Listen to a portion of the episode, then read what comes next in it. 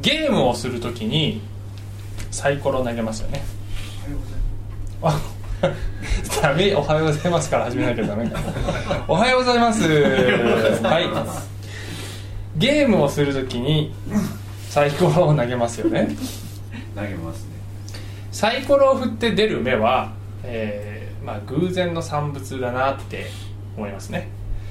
えー意図的に特定の数字をまあ普通は出すことはできない。6, 6出ろ6出ろってやってもまあ6分の1の確率でしか6は出ないね。まあこういうサイコロ1つ振った場合ですけどね。まあ意図的に何かの数字を出すとそれはイカサマって呼ばれるんですけどでもサイコロでもこんな風に並んでいたら意図を感じますよね。えー明らかに誰かがこんな風に並べたのであるという風に、えー適当に振って、えーこんな風にす、えーサイコロが並ぶことはないわけです。ですから誰かがこう並べたんだということがわかるわけです。で、えーまああのー私たちクリスチャンは神様が、えーこの宇宙も自然界も作ったということを信じてるんですけども、えーそこにもそのとても偶然とは思えない、えーこの、ね、世界の成り立ちや人間の体というものを見てこれは明らかにそこに意図を感じるということがあるわけですけども、えー今日はそっちの話ではなくてねこのね人生の中で、えー起こる出来事とかあるいは人との出会いとかそういったものをも果たして偶然の連続でしかないのかどうか。聖書はそうではない。そこに、ね、偉大なる方の意図があるんですという。人間の目には偶然でしかないように見えることにも実は神様の目には明確な意図や目的があって実は神様の目にはこんな風に物事の、ね、中に連続性があるのかもしれない。というか聖書にはではあるんですよ、えー特に人と人との出会いというものの中には神様のお深い意意図がね意味がある。えー私たちの人生は神様によって導かれて意図的なドラマになっているという側面があるんじゃないかと思いますね。さあこれは誰ですかね？さすが。はい知らない。はい。えー、広岡朝子さんですね。なんて言った今？みのりんみのりんじゃないよ。クリポンやえー、びっくりぽんやですねこれね、えー今、えー NHK の朝ドラで「朝が来た。朝が来る」朝が来るというドラマでやっている。ドラマの中では白岡っていう名前になってるかな、えー実在の人物は広岡朝子さんです。明治時代の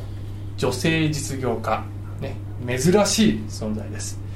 えー現在の大同生命の創業者でありますね。そして、えー日本女子大学、まあ、日本で最初のね、えー女性の大学の設立に、えー大きく貢献した人物であります。で、えーあのあそう広岡さんね、えーこの人は自分の人生を急転急転十期生っていうふうに呼んだんですね。ドラマの中ではね「九つ転び陶器です」っていうふうに言うんですけど、えー七転び八起きどころではない、え2つぐらい増やしてもう転んでも起き上がるそういう人生なんだ私の人生はというふうにこういうふうにこのは言いました。えーもうとにかくねそういう、えー女性が女性は黙っねこうなんだろう、えー女性には学問は必要ない、えービジネスは必要ないというふうに言われている時代にどんどんと 新しいことに取り組んでいった人であります、えーそして、まあ、ドラマの中ではねファース彼はこのこの人はファーストペンギンだっていう言葉も出てくるんですよね。見てる方は分かるかと思うんですけどファーストペンギンとは何かというと、まあ、この海の上の氷の上にね、えー穴が一つ開いてたとしてでそこにこうたくさんのペンギンが集まって飛び込むべきかどうかなって迷ってる時にいち早く、ね「我こそは」っつってそこに飛び込んで、えー真っ先に魚をねぷりとゲットしてしまうそういうペンギンがいるということでそういう人のことをファーストペンギンだというのだ。で、えーこの人はドラマの中で「あなたはファーストペンギンですね」っていうふうに言われる。わけですね、えーみんなが怖がってなかなか手を出せない時に、えー真っ先に飛び込んでリスクを恐れない、えそういう人物だったわけです。えそして、えこの人にもこの運命的とも言える出会いがあるわけですね。それが、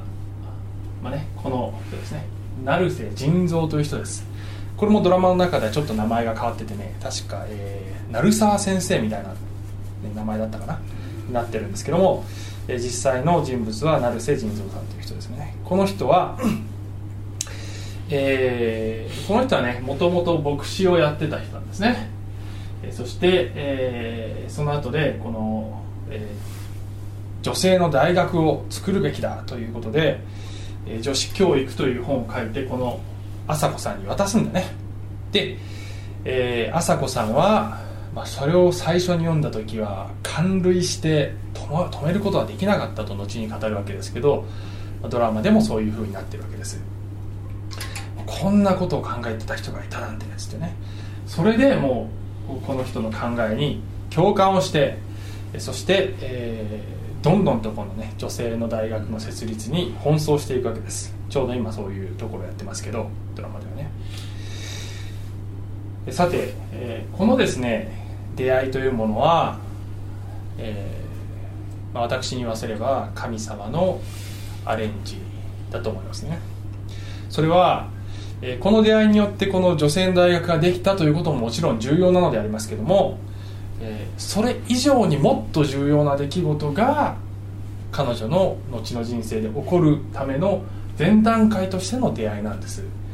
で、えーもっと重要な出来事っていうのは私の言葉ですけどきっと朝子さんも同意してくれると思います。それは、えー晩年に彼女はクリスチャンになるんですね。で、えーその、まあ、きっかけ作りだったのが、まあ、この人の存在があったわけですよ、えー。まあ、還暦ぐらいの頃に朝子さんは乳がんで手術をするんですね。でその時にもう死をある程度覚覚悟するんだけども、まあ、無事に手術を終えた時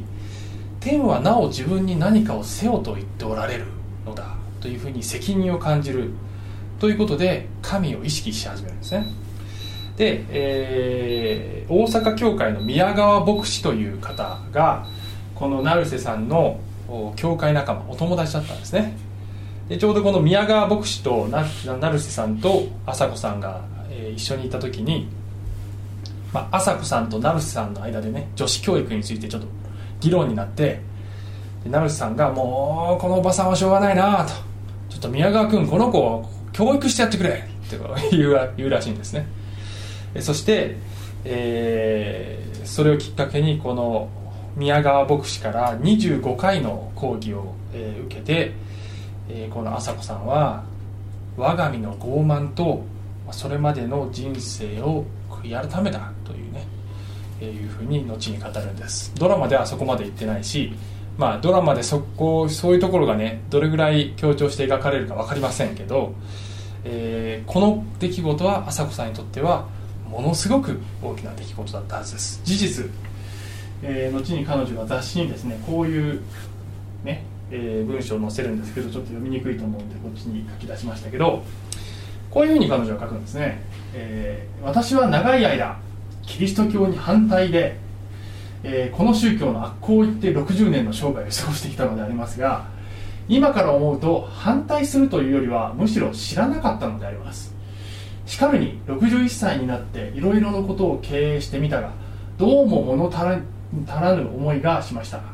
え後イエスの教えを聞きその見足のもとに真実ひざまずき罪を射したのであります。というふうに彼女は言うわけです。これだけたくさんの、え偉業を成してきた女性がなおどこか物足りなかったっていうね。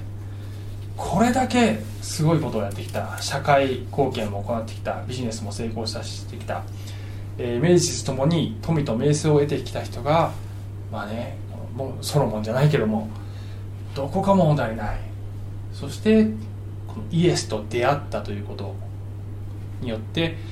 えーその後の人生は彼女はこのね、えーキリスト教の伝道に、えー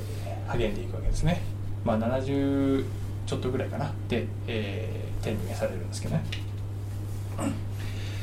出会いというのは、まあ、非常に不思議ですよね、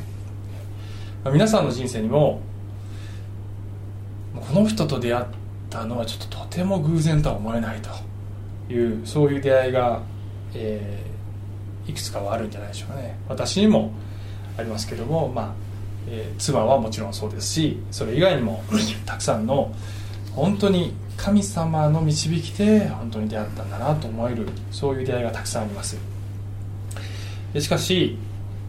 最も大きく人生を変える出会いはイエス・キリストとの出会いなのではないでしょうかね。イエスとの出会いほど大きく人生を変えるものはないと言えると思います。そしてこのね人との出会いも神との出会いも、えー、見えない手で導かれているということが、まあ、だいぶちょっと導入がなくなりましたけど何の話したの10分話したね、えー、摂理を信じるというのが今日の、ね、話のポイントであります。摂理というのは簡単に言えば神の見えない手のことであります。私たちの見えないところで、えー、私たちは導かれている。見えない手があるのだ。それが摂理というね言葉なんです。で、えー、私たちの人生には神の見てが働いておられる。見えなくても偶然に見えるような時でもそこには意図があるということを、えー、信じてくださいねという話をするんです。けど今パウロの第2、えー、第2次伝道旅行の話をしております。おそうです。これを使わなきゃいけないね。はい。で、えー、2回目にパウロがねこの伝道旅行にやってるんですけども、えー、ちょっと復習ですけど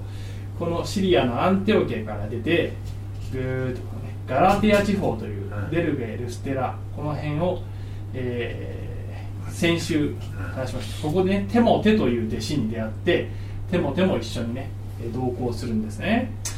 えそしてこの後で、えー、今日はねぐわーっとこうここまでガーッと行って、えーピリピまで行くところまで話しちゃうんですけどね、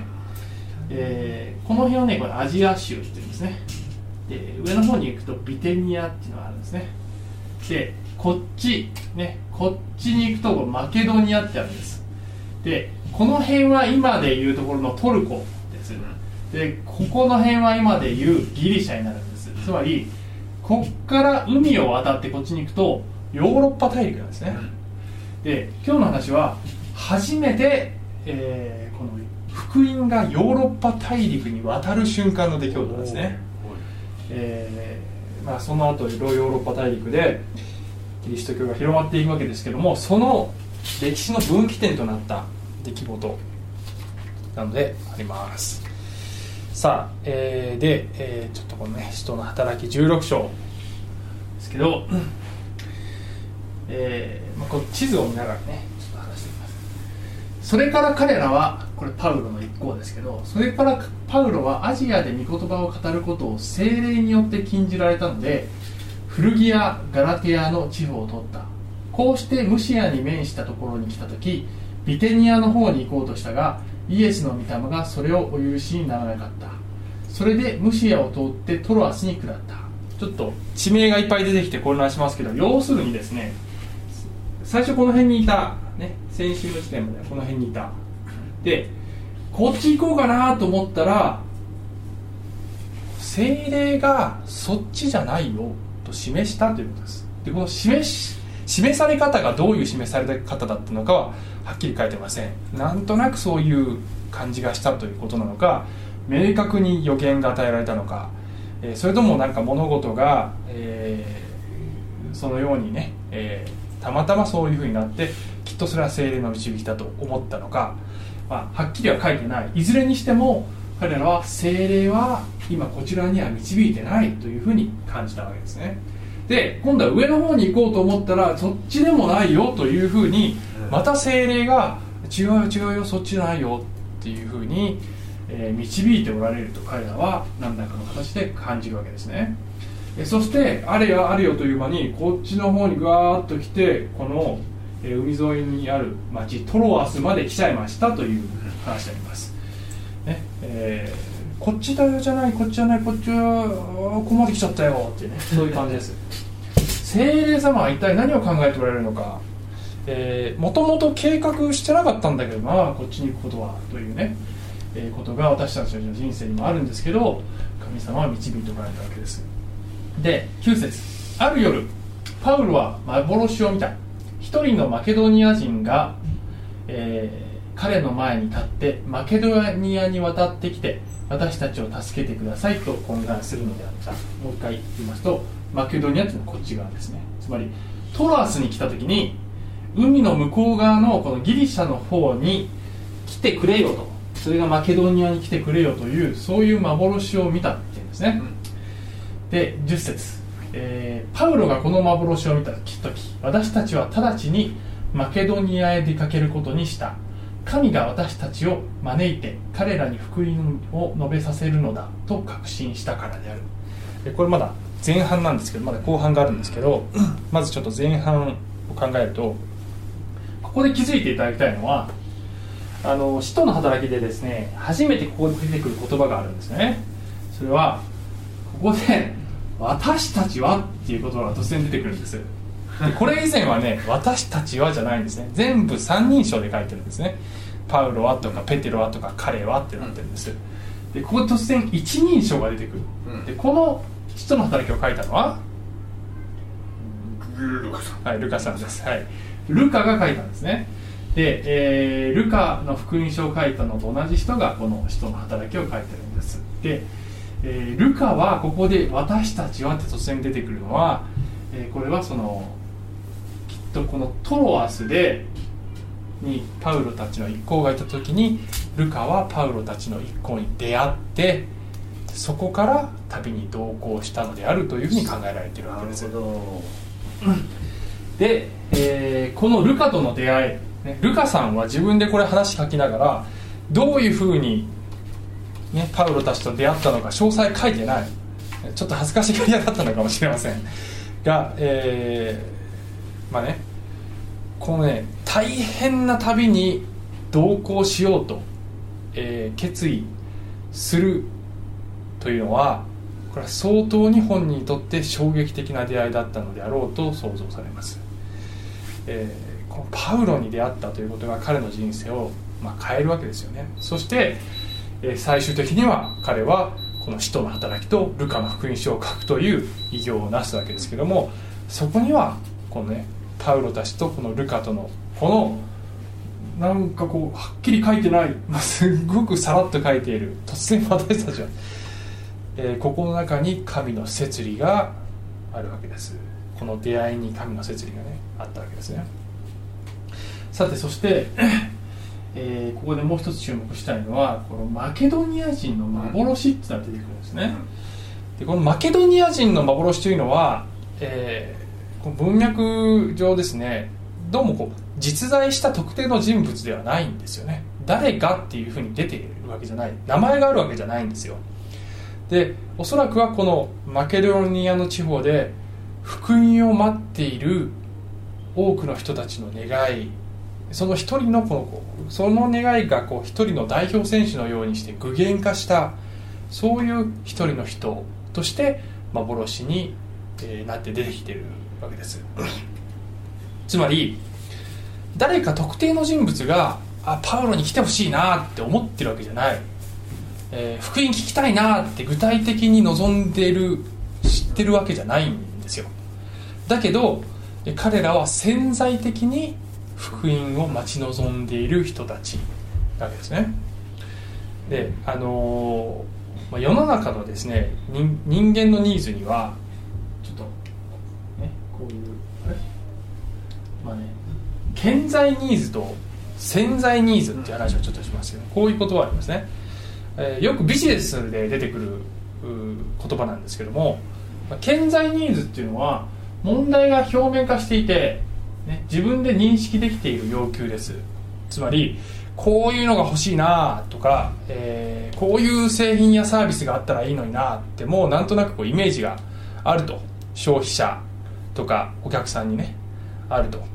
で、えーまあ、企業はそういうこう明確な声を聞いてそれを形にしていったりするわけですけどそれよりももっと重要なのはですねこの潜在ニーズです。で潜在意識の中にある本人も認識できてない欲求っていうのがあるわけ。つまりあの 自分でも分かってないと、ね、それが欲しいと。だけど誰かの、えー、ちょっとしたアイデアでそれが製品化されたりサービスとなって世に出てきた時にあっという間にこの世の中に広がったりするようなことありますね。それは、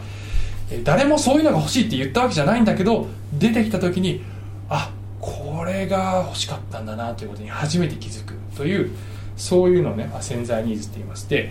えー、企業は大体ねこの世の中の潜在ニーズはどこなのかっていうところをこう捉えることで、えーまあ、成功したりするわけですね。これは企業だけではなくて人間関係でも一緒ですね。あの夫婦関係でも結局妻が怒ってるのはなぜなのかね、その言葉の裏を読まなきゃいけない。とか、まあ、それはいい。ちょっとこれ夫婦関係はとりあえずいいやいやいや喧嘩してないと。あのー、ありますね、えー、例えば、まあ、ホテルの仕事やっててもお客さんがもうあのサービスマンの対応の悪さひどいよっていうふうに顕在的なねクレームを出すんだけど実はその人にとっての問題はサービスの悪さじゃなくてもう空調が聞いてなくて暑いっていうことでイライラしてそういう言葉になってるかもしれないです、うん、で暑いよっていう言葉になってる人はいいんだけど暑いよって言わない場合もあるんですね。暑いことが問題なんだけどサービス悪いっていう言葉になってたりするわけです。ですからお客さんの声の裏のその底にあるニーズは何かって汲み取らないといけないあるいは私たちの生活の中ですごく一番分かりやすい潜在ニーズとは何かというと、ね、お金が欲しい。これ潜在ニーズあと100万円余分なお金があったらあのかっこいい新車が買えるのになってまあ仮に思ったとする。で、えー、でももしかしたらですねそのかっこいい新車を買いたいという思いは、ね、要するにお金が欲しいんじゃない新車が欲しいんだと。だけどその新車が欲しいのはなぜかというとステータスシンボルとしてその車が欲しいと思ってるかもしれないですね。みんなそうだっていうことじゃないよ。例えばそういう人がいるかもしれない。でステータスステータスが欲しいのはなぜかというとやっぱり周りの人の目から見てかっこいいと思われたい。あるいは仲間内でちょっとこう目指したいという思いがあるかもしれない。でなぜ目指したいと思うのか。というとそれは人から認められたい。なぜ認められたいのか突き詰めていくと結局愛されたいという私たちの心の奥底にある根本的な欲求がある。なぜ愛されたいのかそれは私私は、ね、この存在していていいこの自分の存在価値というものが、えー、本当に尊いんだということを私は知りたいという深い深い誰もが持ってるニーズがそこにあるわけです。だから、えーお金が本当は欲しいんじゃない。車が欲しいんじゃない。それは顕在ニーズ。潜在ニーズは存在価値をはっきりと自分で認識したいというそういう思いだったりするわけですね。で、えー、福音というものはですね福音というものは神が、えー、この地上に来て私たちの罪を背負い死んでくださりそしてよみがえってくださったということをこのことを福音グッドニュースというのでありますけどもそれはえー、あなたがどれほど高価で尊いかというあなたという存在にどれほどの価値があるかということを究極の形です。表現しているニュースなのであります。神という方、ね、全てを作った神があなたをこの上なく尊い。だから救いに来たっていうそういう、えー、ですね、メッセージを私たちに伝えているんです。つまり福音というものは潜在ニーズなんですね。で世の中の人々は福音を知りたいとか神様の話知りたいとかそんなに思ってないかもしれないわけですね。神よりも金が欲しいって多くの人は思ってるかもしれないですね。だけどそれは潜在ニーズに気づいてないだけなんです。で、えー、このマケドニア人たちこのね潜在ニーズがこのえー、幻となって現れたんですね。でマケドニア人たちはパウロに出会いたいとか福音を聞きたいって思ってないんだけどそれを本当は求めている。私たちの周りにも福音を待ってる人がいます。本人は知らないんですね。だけどこの神様のメッセージを待ってる人が皆さんの周りにもいる。そして神様があなたとその人を結びつける瞬間っていうのがきっとあると思います。摂理によってね、えー、まさに先ほどのその、えー、広岡麻子さんがねキリスト教に反対してきたけどそれは反対じゃなくて知らなかっただけだったんだというふうに先ほどの文章でありましたけど多くの人は知らないのであります。だけど出会いたいと心の底では思っている。さて後半におっと後半にね行きますけど 最後いつもバタバタしますけどね本当に、えー、VS って。えー、あれだね。そう。後半。後半はちょっといくつか2節ぐらい飛ばしまってますけどつまりねトロアスまで来てピリピに行くまでのピリピというマケドニア地方にあるピリピという都市に行くんですけどね。そこに行く途中の経路の話のところをちょっとあの飛ばしてますね、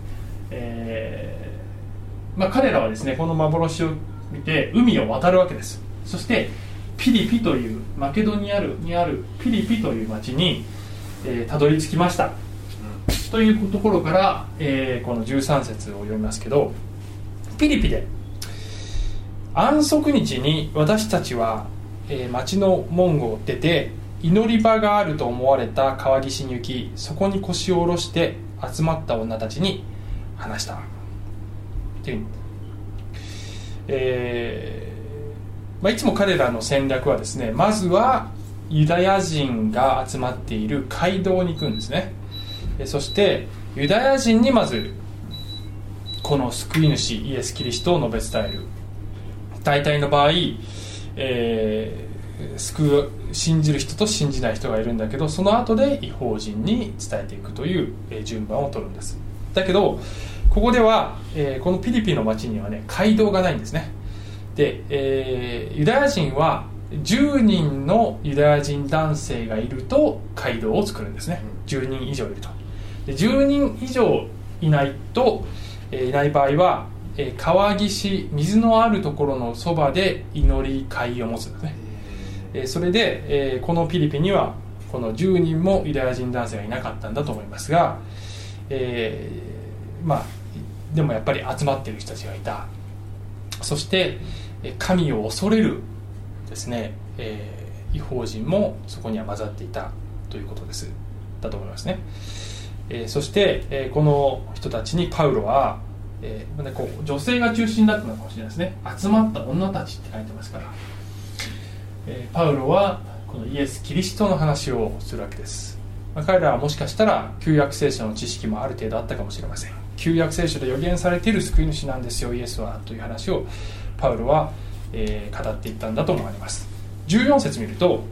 テアテラ氏の紫布の商人で神を敬うルデアという女が聞いていたが主は彼女の心を開いてパウロの語ることに心を止めるようにされた。そして彼女も私の家族もバプテスマを受けた時彼女は私を主に忠実なものとお思いでしたらどうか私の家に来てお泊まりくださいと言って頼み強いて操作した。ていうここにまたね出会いがありました。ルデヤという女性です。紫布の商人でした。紫布というのは紫という色はですね、えー、この当時はものすごく珍しい色だったんですね。その染料はもうあのなかなか取ることができない。で、えー、非常に高価な紫布っていうとね非常に高価で要するに王様とか、えー、皇帝が、え身につける衣服がこれ紫布なんですね、えつまりこの女性はおそらくは裕福な女性実業家なんですね。誰かさんみたいですね。朝子さんみたいですね。裕福な女性実業家だったんです。でおそらく間違いなくねこの時代そういう人はすごく珍しい人だったと思いますね、えー、夫がいたかどうかは書いてませんが彼女がクリスチャンになったことによって家族もバプテスマを受けたって書いてあるから家族の中でもその影響力がある。そういうね、えー女性だったということがなんとなく伺い知ることができます裕福な女性実業家がイエス・キリストを信じたんです。パウロと出会ってねしかも、えーこう記録上では彼女はヨーロッパで最初のクリスチャンですね。えーヨーロッパで最初のクリスチャンです。つまりファーストペンギンなんですよね。ファーストペンギン。周りの顔色が変わってねみんなこの話にどう反応するかなみんなが信じたら信じようかなっていうんじゃないですね。自分でパウロから話を聞いてこれ絶対間違いない。で飛び込んでいく。そういう人だったんですね。このルディアという人は。えそして、えーここからこのピリピの教会というのが生まれて後にこのパウロがピリピへの教会への手紙ピリピ人への手紙というのを書きますけども、まあ、そこにはこういうふうにね、えーピリピの最初のピリピ人への手紙の最初のところにね。私はあなた方のことを思うごとに私の神に感謝しあなた方すべてのために祈るごとにいつも喜びを持って祈りあなた方が最初の日から今日まで福音を広めることに預かってきたことを感謝してます。っていうふうに彼は言うんですけどこのピリピ人への手紙というのは喜びの手紙と言われていてもう何度も何度も喜び喜び喜びだ。喜びなさい。喜びっていうことが何度も出てくる。喜びの手紙って言われるんです。それを書いてるパウロはね投獄されてるんですね。ね。えーだけどこのピリピのことを思うともう喜びが溢れてくる。というパウロの気持ちが表れている手紙なんじゃないでしょうか。それはこの摂理によって出会うべき人と出会いそこから福音が広まりまたこのピリピの教会はパウロをえー物心両面でこうサポートしていったあなた方のことを思うと喜びが満ちるわというふうに彼は言う。全てのことが神の見て見えない見てで導かれて出会っていく。そこで神様の働きが広がっていったんであります。えー一人のですね私の知ってる人を最後に紹介したいんですけどもえー左側にいるのは私でねこれに20年前に出会ってこの車椅子に座っている、えー人がえー今井正道さんというね人です。私大学生の時に彼と出会ったんですね。今井正道さん。でここにあの佐藤義孝さんという人が来てメッセージをしてくれたことがありますけども2回ぐらいありますね、えー佐藤義孝さんは私の大学の先輩で私が大学に入った時はもうあの伝道師仕事として伝道師をやっていた。でいろいろ私に聖書のことを教えてくれた人ですね。で、えー20年前私が大学生だった時にこの佐藤義孝さんと大学のキャンパスを歩いていて、えーたまたまキャンパスでこの今井さんとね、えー出会ったんですね。彼は車椅子で、えー一人で本を読んでました。で佐藤さんがあ彼に話しかけてみようかって言ってああじゃあそうしましょうかって言って、えーで佐藤さんが来た時にちょっとその話したと思いますけど、えーで彼に話しかけたんですよね。私はあんまり何もしてなくてみほとんど見て聞いてただけなんですけど。で佐藤さんが聖書の話をして、えーこの今井さんはそこでイエス様信じますか？信じる祈りしませんか？っていうふうに言ったらもうその場でイエス様は信じますっていうことを、えー告白してクリスチャンになったんですね。でも、まあ、今井さん、まあ、後にも言ってましたけど、まあ、見てても分かる分かりましたけどあんまりよく分かってないなっていう感じで、まあ、なんとなく信じてみようかなっていう感じの感じでちょっとぽやっとした感じでね、えーキリストを受け入れたんですね。しかしその後に、えー彼はあの、まあ、一緒にクリスチャンの、ね、仲間になって一緒に集まるようになりました。えーなぜ彼があの 車椅子に座っていたかというと、えー彼は大学2年生の時にね事故で脊髄損傷を負ったんですね。そして何年か休学して復学してもうその私と出会った時にはね20代の半ばぐらいになってたんですね、えーでもう一生歩けない、えー状態になっていたんです。あちょっとまあこれあの分かりにくいんでこういうちょっとねアップの写真を、まあ、こういう人なんですけどね。でまだ私が大学にいた頃、えー彼と知り合ってしばらくした時に、えー今度はその傷口から菌が入ってね、あのー片足をもう使えなかった使えない足だったんだけど、えー片足を切断したりとか、えーその時ももうこれは命が危ないんじゃないかっていうところがあったんですけども、えーまあ、その時はまだねこうえー大丈夫で、えーまあ、手術が成功したんですけども片足を失ったでもそれは本当に辛いねこう本人も周りも辛い出来事でした。で、えー病気かからから来る高熱痛み、えー不眠に悩まされる、えーで大学卒業したら病気を抱えたままでのその就職活動をするんだけどうまくいかない、えーで後に内面にもいろいろな葛藤があったというふうに彼は語るんですね、えーいろんな問題があって悩みがあったと。結婚もするんですね、えーしかし、まあ、いろんな事情があって、えーすぐに破綻してしまうんです、まあ、そういった事情も少し私も聞いたんですけど本当にどうしようもなくこの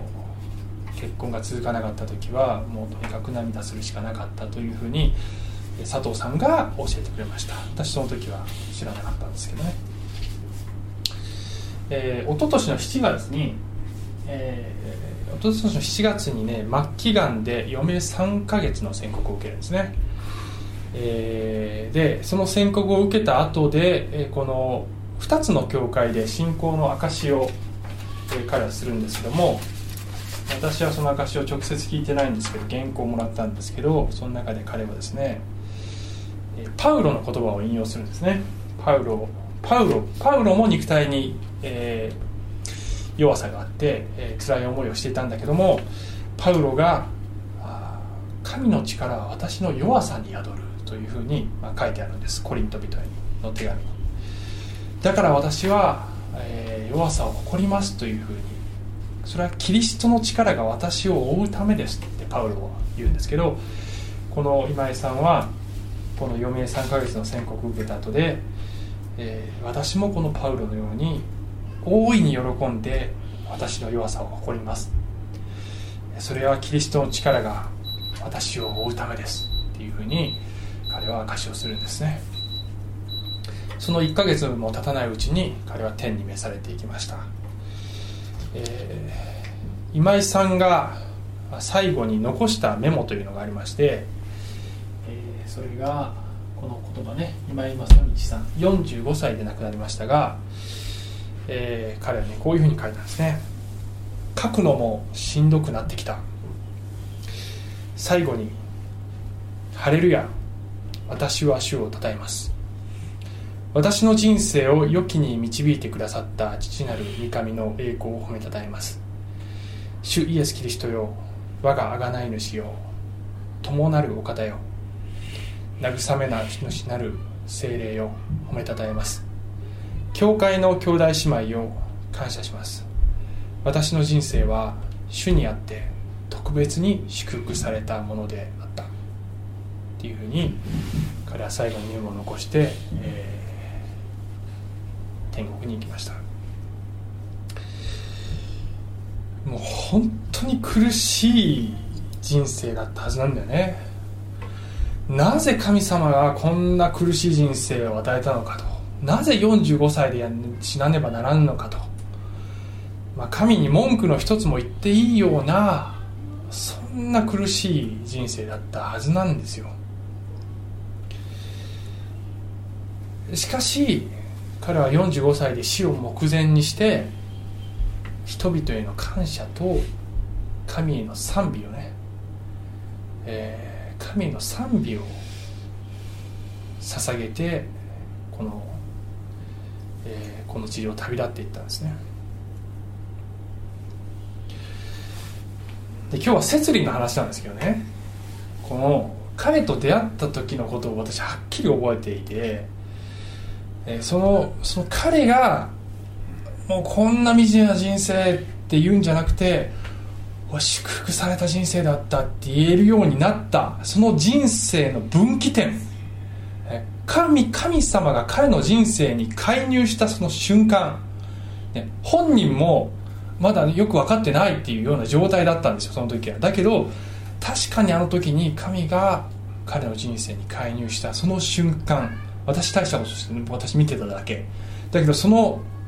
ですね現場に居合わせてその瞬間を目撃したものとしてねあの出会いは摂理だったんだなって思うんですよね。あのもうねたまたま声かけただけ。感覚としては。たまたま居合わせただけ。そ精霊の導きをすごく強く感じたとかそんなわけでもない。だけど確かに神が導いておられて彼の人生がこのように変わっていく。そして45歳だけどだけど本当に祝福されたと言って死んでいく。で、えー、ぜひですねこのねあの皆さんが今ここにいらっしゃる方もまたインターネットで聞いておられる方も今この聖書のメッセージを聞いておられるのは、えー、自分でここに来た自分でインターネットつけたって思われてるかもしれませんけどそうなんだけど、えー、それは摂理だと私は思ってますね。皆さんが聖書を聞く聞いているのはこれは摂理。神がこのメッセージを皆さんに伝えているんだと私は確信してこの話を今しているんです。でクリスチャンの方はぜひ、えー、知っていただきたい。このように人の人生を変えることができる力のあるメッセージを皆さんは持っているのだということをぜひ知っていただきたい。そしてそのメッセージをですね待っている人が皆さんの周りに必ずいるということをぜひ知っていただきたいと思います、えー、最後にですねこのオリーブ教会、えー、設立して3年になります、3年前の3月に始めたので、えー、今日ね2月最後の出会いでちょうど今日で3年終わる、えー、来週から4年目に入るんですね。節目の、えー、最後の礼拝です。最後っていうか 来週からもありますけど。解散。ますけどね。解散しないよ。始まったばかりなんだよ、ね、始まったばかりなんです。で皆さんと出会えたことも私は神の設理だと固く信じてます皆さんと出会えたこと本当に感謝してます。ピリピ人への手紙、えー、パウロがこのねピリピの教会の人たちと出会って最初に出会って教会始めてそしてピリピ人への手紙で彼はこういうふうに言うんですね。あなた方のうちに良い働きを始められた方はキリストイエスの日が来るまでにそれを完成させてくださることを私は固く信じているのです、えオリーブ教会にも神様は素晴らしい計画を持っておられます。まだまだこれからだと思ってますけども、えー、素晴らしい計画を神様は持ってくださっていますので、えー、期待していきたいと思いますね。お祈りします。愛する天のお父様私たちが気づいてなくてもあなたの見てが働いて私たちを導いておられて出会うべき人と出会わせそして、神との出会いイエス・キリストの出会いへと私たちを導いてくださってていること、まあ、そうしてくださったことありがとうございます神様、えー、どんな苦難があっても起き上がる人生、えー、そんな人生をあなたは私たちにそんな力を与えてくださっていることもありがとうございます。えどうぞ私たちを使わせてくださいますように。そして、このメッセージを待っている人に届けることができますように。イエス様のお名前によってお祈りします。アーメン。